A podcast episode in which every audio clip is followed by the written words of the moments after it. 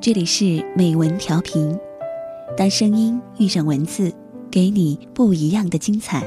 我是主播韩风，今天要和你分享到的这篇文章的名字叫《如果我们晚点相爱就好了》，作者是粉象姑娘。我们一生会碰到许多遗憾，不是没有努力过，只是时机不凑巧。就像有些爱情，最后的分开不是因为背叛，也不是因为谁先不爱了，而是这段感情赶上了不好的时机。你要是晚一点出现多好啊，也许我就可以跟你一起共度余生了。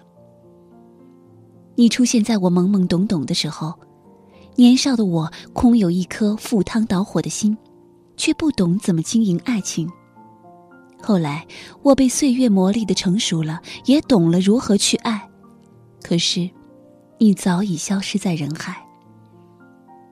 你出现在我还没有安定的时候，我在花花世界里流连，不知道最好的人就在身边。后来，等我把风景都看透，已经没有你在身边，陪我看细水长流了。你出现在我一无所有的时候。当时的我啊，连自己都过不好，不敢承诺，因为怕给不了你未来。后来我有能力撑起一个安稳的家了，却再也找不回那个让我想回家的人了。在后海的一间酒馆里，遇到过这样一个故事。故事的主人公是这间酒馆的老板阿宽。他的店里有一只猫。叫许丽。跟老板熟了以后，我说：“你的猫好像叫了个女人的名字。”哎，阿宽笑了笑：“你是想收集写故事的素材了吧？”许丽是阿宽大学时期的女朋友，他们是高中同学，互相喜欢了很久，但两人都没有表白。或许是因为都太内敛，又或许是太青涩的年纪，只敢把密码藏在心底。阿宽来了北京上大学，许丽去了厦门。本以为两人的交集会随距离和时间越来越淡，直到一次阿宽跟舍友喝醉之后，忍不住给许丽打电话表白了，两个人才坦诚心事。阿宽说：“我要是勇敢点。”再早点就好了，也许他们当时就在同一座城市了。不过年轻气盛的爱情并不在乎北京到厦门的距离。表白成功之后，阿宽第二天就坐着火车去看他。见面不到二十四个小时，他又坐着硬座回去赶学校的考试。路途颠簸，但只要见上一面，就丝毫不觉得累。哐哧哐哧的火车也做出了幸福的感觉。学生时期的爱情，几十块钱就能吃顿饭，一个电话就能开心好久。阿宽说，那时候很穷，生活费很少，每次为了省出见面的经费，他得连着很多天晚饭只吃食堂的馒头。但是想着他的笑，就一点都不觉得苦。现在他能轻松的订一张机票，可以随时说走就走的去很远的地方。可再也没有一个奔波万里想去见的人。他们本来计划着毕业之后，许丽来北京工作，际遇却还是不依不饶的横亘在两人之间。许丽的父亲在那时得了重病，他因为家中变故不得不回了老家。而阿宽正在跟同学一起合伙创业，他必须要留在北京打拼。在车站送他走的时候。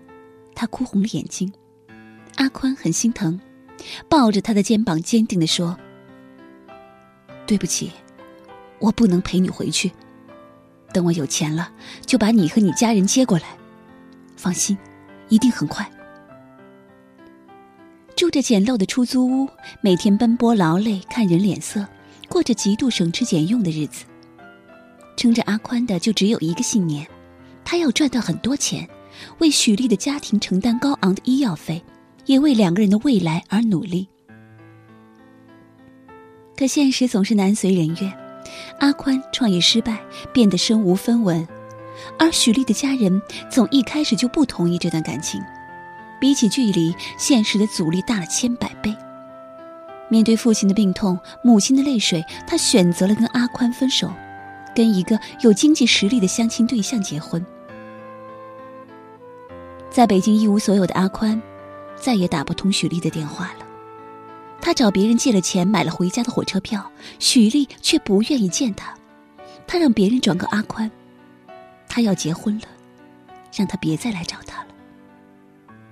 阿宽回了北京，伴着火车轰隆轰隆的声音，他在厕所里哭得撕心裂肺。当时是零七年下半年，阿宽意外的用借来的钱在股市中赚了一桶金。幸运的是，他知道投机只能一时。在零八年大跌之前，他早已抽身。阿宽把这笔钱拿来创业，后来生意越做越大。钱这个字再也没有成为过他忧虑的来源。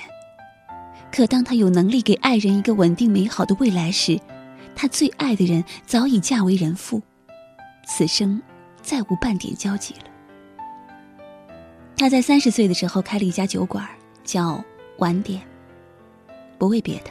只因为他说过：“我啊，没什么大愿望，就想在三十岁的时候能当个酒馆老板娘，再养一只猫就好了。”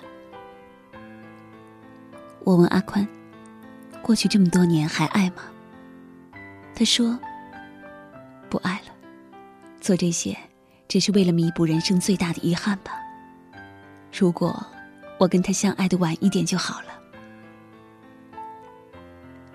如果我们在没有风风雨雨的时候相爱就好了。现实安稳，一切安定，未来温暖而明亮。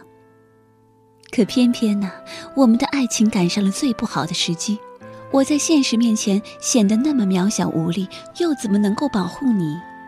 我想拿我的一切为你遮风挡雨，可风雨太大了，我的努力最后都成了无能为力。我们总在最没有能力的时候，爱上了这辈子最爱的人，在生活的戏谑下，眼睁睁的失去和错过。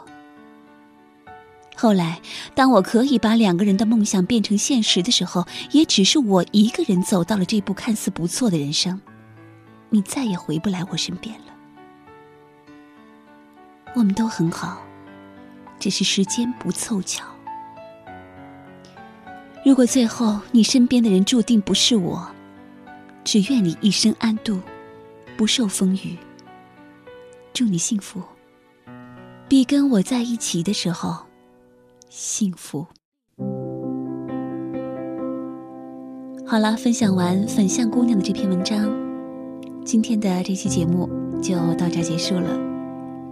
听了这样一个故事，你有怎样的感慨呢？好。非常感谢你收听，下期再见。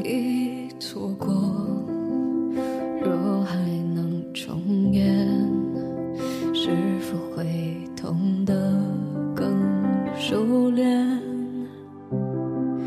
该在的都已不在，若不辞而别，是否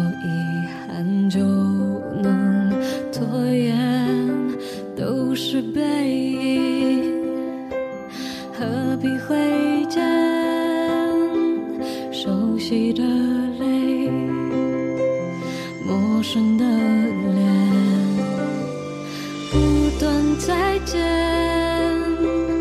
还能说多少遍？已经尘封的，能不能视而不见？不敢再见，不想再面对面，只为了当年往事写下的。